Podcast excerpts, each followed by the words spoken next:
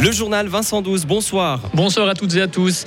Toujours plus de fribourgeois quittent l'église catholique. L'année passée, plus de 1600 d'entre eux ont fait ce choix, un chiffre en augmentation de 2%. Certaines personnes évoquent les différences de point de vue sur la place des femmes dans l'église ou l'homosexualité pour quitter la communauté. D'autres citent l'aspect purement financier, car oui, il y a l'impôt ecclésiastique à payer, mais comment cet argent est utilisé? La réponse de David Neos, secrétaire général de la Corporation ecclésiastique catholique. Avec cet impôt, on va rémunérer les engagés de la pastorale, on va entretenir les infrastructures ecclésiastiques et surtout, on va fournir une pastorale de qualité. Ça veut dire quoi ces trois choses-là si on rentre dans le détail? La rémunération des engagés, c'est les salaires des prêtres, des agents pastoraux laïcs, par exemple. Entretenir les infrastructures ecclésiastiques, c'est l'entretien des églises, des chapelles, des centres paroissiaux. Et fournir une pastorale de qualité, alors on a cité la messe, ça, en est une, mais on a aussi les services de formation, les aumôneries, les services de solidarité, la diaconie, pastorale de rue, pastorale de la famille, des jeunes, de la santé, de la pastorale spécialisée, des actions sociales, des œuvres d'entraide, voilà, c'est ça.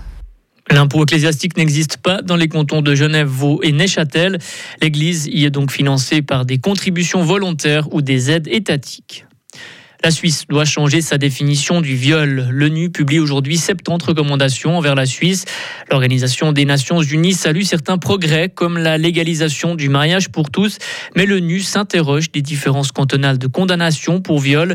L'ONU plaide clairement pour définir le viol selon le principe du consentement. En Suisse, pour le moment, seule la pénétration non consentie d'une femme par un homme est considérée comme un viol et la victime doit avoir résisté. L'ONU pointe aussi du doigt un autre problème l'égalité salariale.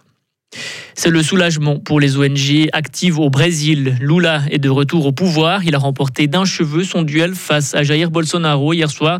Cette élection est une bonne nouvelle pour les organisations non gouvernementales actives au Brésil.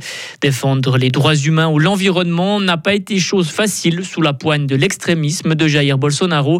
Frédéric Sorg-Guigna est la secrétaire générale de l'ONG Échanger. C'est des organisations qui ont dû mettre vraiment une partie de leur énergie à pouvoir bosser. Elles ont eu moins accès à des financements, donc des financements internes, plus de difficultés à mettre en œuvre des projets, des bâtons dans les roues, des difficultés administratives, et puis pour certaines vraiment, on sait que des militants ont été euh, assassinés, il y a des personnes qui ont été menacées, euh, c'est vraiment un climat de travail extrêmement délétère. Et là, vous avez l'espoir qu'avec l'arrivée au pouvoir de Lula, ça puisse changer? On a vraiment cet espoir que ça puisse changer, et on pense que si effectivement il peut avoir accès à son poste au 1er janvier, si effectivement il a la possibilité politique de mettre en œuvre les actions euh, annoncées, que les mouvements sociaux et les organisations partenaires avec lesquelles on, travaille, on a l'espoir que ces mouvements puissent effectivement défendre davantage les droits environnementaux et sociaux euh, qui constituent leur combat au quotidien.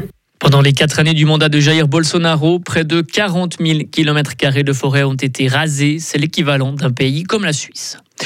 L'Angleterre, elle, confine ses volailles par peur de la grippe aviaire. Dès lundi prochain, les oiseaux domestiques et les volailles devront rester à l'intérieur.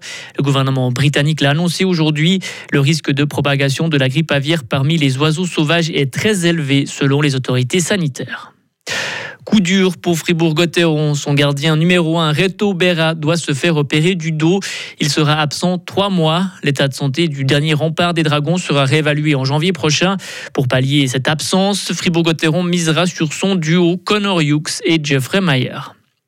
Autre sport et autres blessures et autres coups durs, mais pour la France cette fois, Paul Pogba doit renoncer à la Coupe du Monde de foot au Qatar. Le milieu de terrain français a été opéré au genou début septembre et il aura encore besoin de rééducation, a annoncé son agente. Il virevolte à plusieurs mètres du sol les 400 athlètes qui ont participé aux mondiaux de pôle sport ce week-end à Lausanne. La fribourgeoise de Don Didier, Kim Gartnemann, championne suisse en titre, a remporté le bronze en catégorie 30 ans et plus. En tout, une vingtaine d'athlètes ont défendu les couleurs helvétiques dans ces disciplines en plein essor. Sarah Camporini. 15 000 pratiquants en Suisse et une progression de 30% chez les moins de 18 ans. Pas de doute, les pôles sport se démocratisent et ils ont de moins en moins cette image un peu sulfureuse. Pas de talons de 12 cm ou de tenue aguicheuse pour les participants à ces mondiaux, mais les pieds nus et des qualités sportives incontestables. Sandra de Slover, coach national. Il faut pouvoir euh, faire des éléments en force, en souplesse, à euh, parvenir à exécuter le mouvement euh, à la perfection pour montrer justement une fluidité et une facilité d'exécution parce que c'est vrai que dans très peu de sports on est jugé dans l'intégralité. Souvent bah, si on compare à la gymnastique il y a des moments où le gymnaste peut justement se préparer, se concentrer et puis vraiment se dire voilà maintenant j'ai tel et tel euh, mouvement à exécuter et en pôle on a ça mais en plus on a tout l'aspect chorégraphique qui fait que bah, on doit montrer sur le visage une expression qui en adéquation avec le programme qu'on présente. Mais si les pôles sport se développent, il reste encore à la marge. Thomas Rueger, président de la Fédération des pôles sport, espère faire bouger les choses. On espère prochainement euh, déposer notre demande d'adhésion à, à Suisse Olympique. Bien sûr qu'il doit passer par un, un, comité qui va évaluer euh, bah voilà, sur différentes, euh, différentes variables. Et au travers de ça, c'est sûr que ça ouvre certaines portes pour pouvoir, bah, en priorité justement, et typiquement pour nous, là c'est vraiment l'action importante de la fédération, c'est d'apporter un encadrement beaucoup plus, euh, on va dire, professionnalisé et réglementé autour du développement de la jeunesse. Quand on est membre Suisse Olympique, c'est vrai que ça nous ouvre les portes de jeunesse et sport et ça c'est un magnifique programme national éprouvé par le temps et qui permet vraiment d'encadrer nos formateurs d'une manière, je pense, euh, exemplaire pour euh, beaucoup d'autres pays. Et vous pouvez réécouter ce sujet sur frappe.ch. Retrouvez toute l'info sur frappe et frappe.ch.